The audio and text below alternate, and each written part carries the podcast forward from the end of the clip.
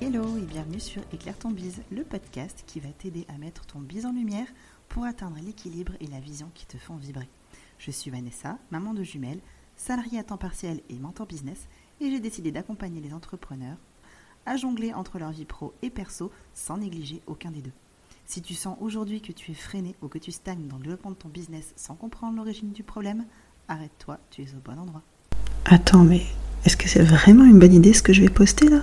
Non, parce que ça a l'air nul, non? Je devrais à tout refaire. Ouais, non, le sujet me plaît pas.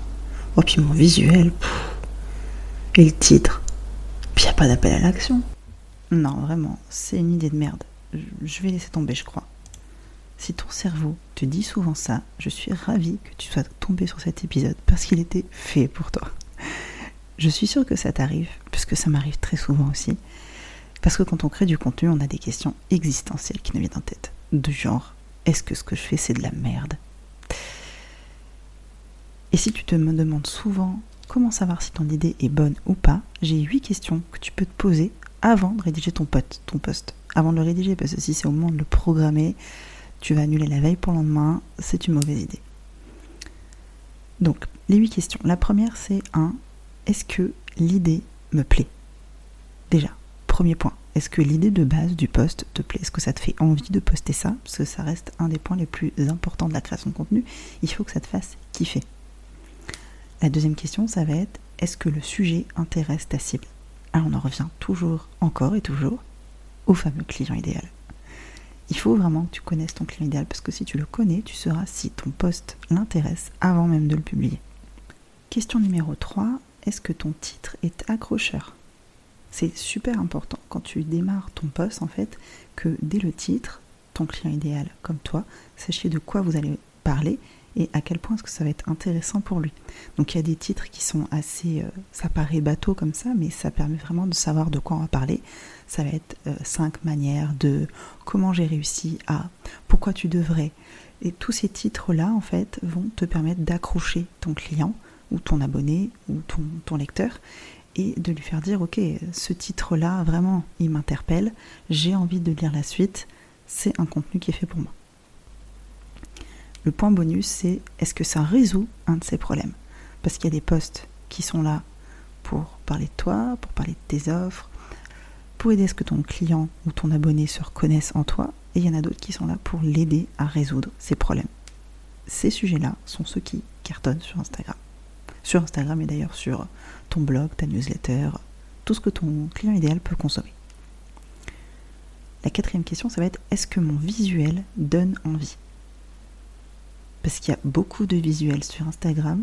Je parle principalement d'Instagram parce que c'est mon réseau préféré, mais il y a beaucoup de visuels sur Instagram qui ne donnent pas envie, qui ne donnent pas envie d'aller plus loin sur le contenu et où on le voit et on sait que que la personne, elle fait des efforts, qu'il y a peut-être beaucoup de travail qui est mis derrière, mais le, la forme masque le fond et ça fait qu'on a moins envie d'aller regarder ce qu'il y a derrière. Donc je t'invite vraiment, si c'est le cas, si tu as des problèmes avec tes visuels, soit à déléguer, soit à euh, trouver des templates qui te plaisent vraiment et à les modifier pour qu'ils ressemblent à ta charte graphique, soit à t'acheter des templates, un pack de templates avec une identité visuelle préfaite que tu ne touches plus, tu ne changes plus que le, test, le texte, pardon, et tu laisses tout le visuel comme il est ça te permettra de gagner vraiment en branding et de d'avoir un aspect beaucoup plus professionnel, en tout cas sur Instagram.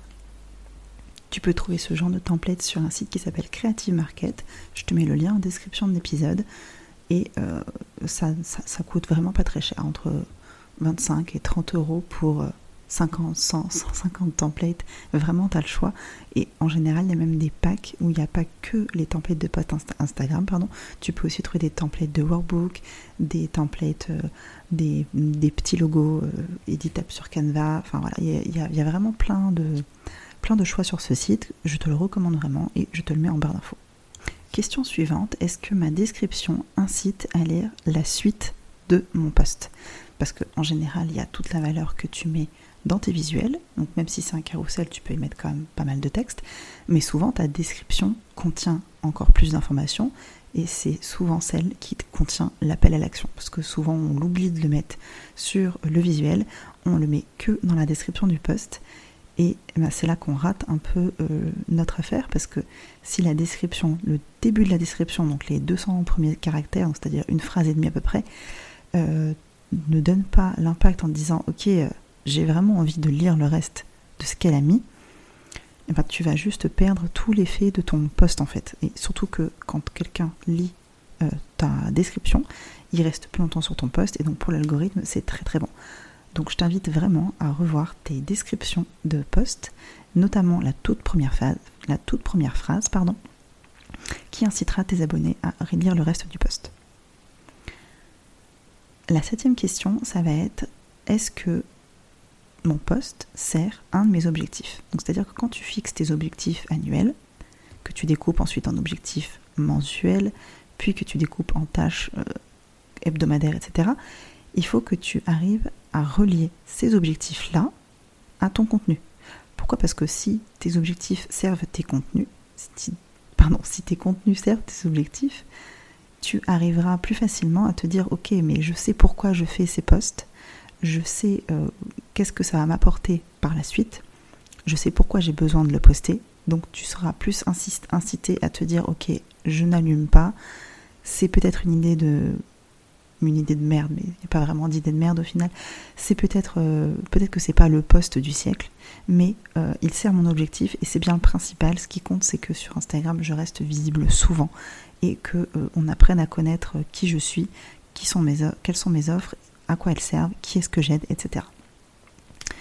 Et la dernière question, et en général c'est le truc qu'on oublie le plus souvent sur les posts Instagram ou sur n'importe quel type de contenu d'ailleurs, mon appel à l'action est-il clair? C'est-à-dire que quand tu finis ton poste en mettant euh, trois questions différentes du type est-ce que tu as aimé, est-ce que ça t'a plu, est-ce que tu as pensé à enregistrer, n'oublie pas de sauvegarder et pense à partager à ta copine et ça fait trop d'appel à l'action.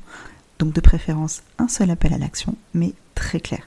En parlant d'appel à l'action, tu trouveras dans la description de l'épisode une liste de 100 appels à l'action pour t'aider à transformer ton audience en client et tu trouveras également parce que j'adore faire ce que je dis de ne pas faire, le workbook euh, lié à l'épisode avec les notes de l'épisode, plus euh, la liste de questions à te poser avant de te dire ok c'est une idée de merde, j'annule.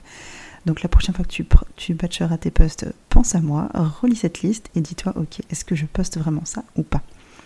Je te retrouve dans une semaine pour le prochain épisode et je te dis à très vite.